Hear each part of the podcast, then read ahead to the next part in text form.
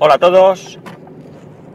7 de septiembre de 2015. Son las 8.50 y 21 grados en Alicante. Bueno, espero que estéis escuchando bien esta grabación. Estoy grabando con mi iPhone 5S, sí señor, mi iPhone 5S y el micrófono de solapa de 1,21€ de AliExpress. Así que a ver si no hay diferencia, o por lo menos si hay diferencia que sea a mejor. Pues sí, ya tengo el iPhone 5S. Resulta que el viernes por fin pude encontrar, pude encontrar un, momento para llamar a, a Carrefour, porque ya la verdad es que estaba bastante harto. El viernes se cumplieron 49 días desde que dejé el iPhone para reparar el caso es que la persona que responsable y con la que yo traté en su momento el tema de las dos veces que hablé, o tres mejor dicho, dos por teléfono y una en persona que me prestó el, el teléfono, el Energy System Color ese, mm, estaba de vacaciones o estaba de vacaciones y pregunté por otra persona que me comentó él, esa persona no era, me pasaron con otro y al final ese ya me indicó con quién tenía que hablar me pasó con esa persona, pero esa persona no me cogió el teléfono, así que colgué. Ya no pude llamar el viernes. No, no es verdad. Llamé el viernes por la tarde, llamé el viernes por la tarde, pero me dijeron que este hombre solo estaba por las mañanas. Así que, nada, le pregunté si trabajaba el sábado, me dijo la chica que creía que sí, y eh, pues nada, lo dejé para el sábado. El caso es que el sábado eh, que serían las 12 o así, todavía no había llamado yo a Carrefour, y me, me llamó, me llamó este hombre. No me llamó porque tuviera un recado, no me llamó porque viera mi llamada, no, no, no, me llamó porque había recibido el teléfono. El caso es que el hombre se sorprendió porque dice que había recibido un teléfono nuevo con sus pegatinas y todo. Me pasé por allí, aprovechando que también tenía que hacer un recado cerca, y me, dieron el teléfono. El teléfono efectivamente es un teléfono aparentemente nuevo, Digo aparentemente porque puede ser perfectamente refurbished, no me lo dieron con caja ni nada, me lo dieron envuelto en un plástico de estos de burbuja. Efectivamente el teléfono venía con sus pegatinas por delante y por detrás, aunque la de delante creo que había sido levantada, no sé si hicieron alguna prueba o simplemente lo encendieron y yo qué sé, no lo sé. Pero parecía que venía, pero bueno, solamente parecía despegada por la parte donde está el botón home. Por lo demás, el teléfono está impecable. Impecable. Ni un arañazo, ni un rasguño, funciona perfectamente, el Touch ID, vamos, como poco refurbise, ya digo. Cosa que tampoco creáis que me, que me importa mucho. Quiero decir que me importa frente a que sea nuevo, nuevo, nuevo a estrenar. Es decir, el teléfono si es refurbished ha pasado por Apple y entiendo que, que fuese lo que le pasase, lo han dejado bien. A lo mejor no es refurbished, a lo mejor es nuevo. No lo sé, no lo puedo saber. No lo puedo saber o, lo, puedo deducir, perdón, que sea nuevo. ¿Por qué? Porque veréis, una de las cosas cuando llegué a casa que me preguntó mi mujer fue por la garantía. ¿Y ahora la garantía qué? Y yo le contesté que la garantía es la misma, que tengo garantía hasta el 24 de diciembre. El caso es que ahí quedó la conversación y luego más tarde estaba descansando un rato después de comer y me vino a la mente el tema de la garantía y me metí en la web que tiene Apple para comprobar en qué estado de garantía se encuentran sus, dispositivos o tus dispositivos, como, como queráis metí el número de serie, perdón, del iPhone y, oh sorpresa, me dice que tengo garantía hasta el 4 de septiembre de 2016. Un año, un año desde el viernes. Así que no sé si es nuevo o es refurbished, pero no sé. El caso es que tiene un año de garantía. ¿Qué ocurre con esto? Pues es muy simple. Eh, en principio, eh, Apple no comprueba, no pide la factura, o por lo menos las veces que yo he tenido problemas no me han pedido la factura. Con lo cual, ellos comprueban si está en garantía. Si en la web de Apple ya dice que está en garantía de Apple, quiero creer que si le pasa algo de aquí a un año, si me acerco a un Apple Store o bien llamo a Apple, me van a atender directamente ellos. Con lo cual, he ganado un año más de garantía o mm, no llega un año, nueve meses más de garantía, ocho meses, da igual, y además atención directa por parte de Apple. Con lo cual, pues sería un buen, pues haber ganado algo a cambio de estos 50 días. De cualquier manera, espero no necesitar para nada esta, perdón, esta extensión de garantía porque, porque prefiero que no se rompa. Ya os he dicho que en principio mi intención sería cambiar de iPhone como poco dentro de un año, no para, para este, sino para el que viene, para el 7, que, por cierto, ya hay rumores de cómo va a ser el 7 y no ha salido el 6S. Es flipante, yo de verdad que no sé qué pensar. En fin, paso de comentar los rumores, porque no, no le encuentro mucho sentido a, hablar de, de algo que queda un año o más para que, para que lo veamos. Bien, eh, cosa curiosa, nota curiosa con respecto a... Bueno, antes que nada, eh, recuperé la copia de seguridad. No pude hacer copia de seguridad de, de esto, de WhatsApp, no sé por qué, se quedaba ahí pensando, pensando, pensando y no hubo manera, pero bueno, tampoco me importa mucho porque he ido perdiendo mensajes en los cambios del iPhone a Android, pues eh, digamos que empecé de cero. Y de Android a iPhone, pues no empiezo de cero, sino que continúo donde lo dejé el 16 de julio, creo que fue, sí. Ningún problema, me da igual. El caso es que, nada, Telegram, ya sabéis que a diferencia, Telegram coge los mensajes del servidor y no sé, me parece mucha mejor opción. Porque bien es cierto que WhatsApp guarda ya en Google Drive y lo hace bien, por lo menos a mí me lo hizo bien, pero no puedes intercambiar entre uno y otro. No puedes... ¿Qué es esto? Madre mía. Veréis, resulta que esto es un cambio radical de tema. Está lloviendo en Alicante, lleva desde el sábado lloviendo, y aquí cuando llueve es la hecatombe. Aquí no, no estamos acostumbrados a ver llover, de hecho llueve y pues se producen inundaciones y demás. Y generalmente cuando voy a coger la autovía hay tráfico, un poco de retención a la entrada de la autovía, pero hoy pues hay retención como a, pues qué diría yo, medio kilómetro antes de, siquiera coger el desvío para, para la entrada de la autovía. Somos así, no sé si habrá habido algún accidente o algo, pero bueno, bueno, me desvío del tema. Pues eso, recuperé la copia de seguridad y todo tal cual lo tenía, fantástico y maravilloso. Eh, como he estado tanto tiempo sin utilizar el, este teléfono, eh, o sea, mejor dicho, al, coger la copia de seguridad me he descargado las aplicaciones que en su momento tenía en el iPhone. Y todas ellas, o casi todas, o muchas, tenían actualizaciones.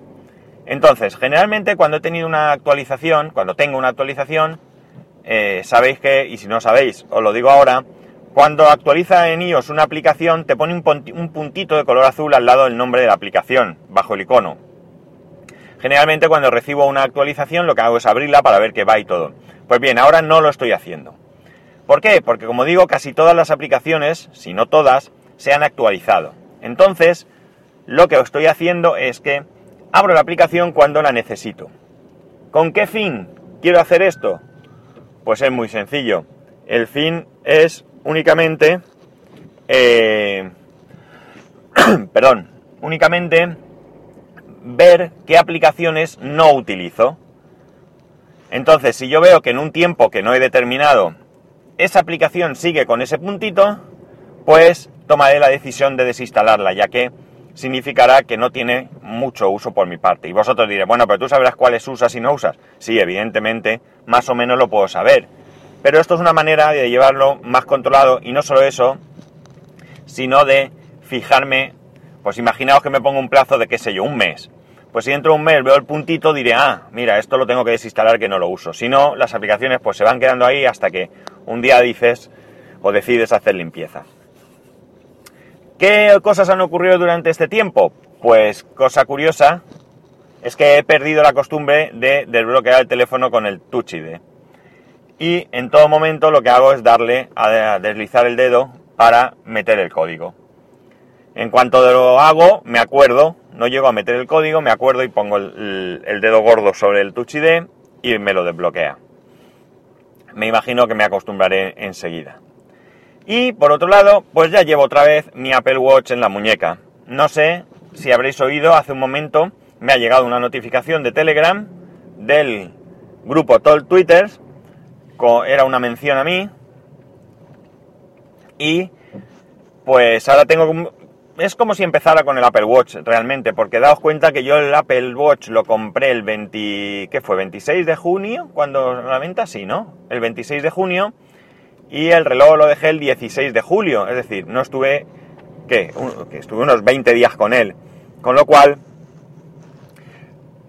20 días y ahora he estado 50 días sin él, o sea que, que es como si empezara, voy a empezar de nuevo la experiencia, sí que he recuperado todo lo que tenía tal cual, porque, perdón, no quería meterme más más líos y de hecho en breve se supone que sale WatchOS 2 y es probable que ahí sí que sí que lo reseté a cero o algo así. Lo, lo curioso es que para sincronizarlo he tenido que borrar el Apple Watch porque el Apple Watch contenía todo el contenido que tenía, digamos que estaba a la espera de encontrarse con el otro iPhone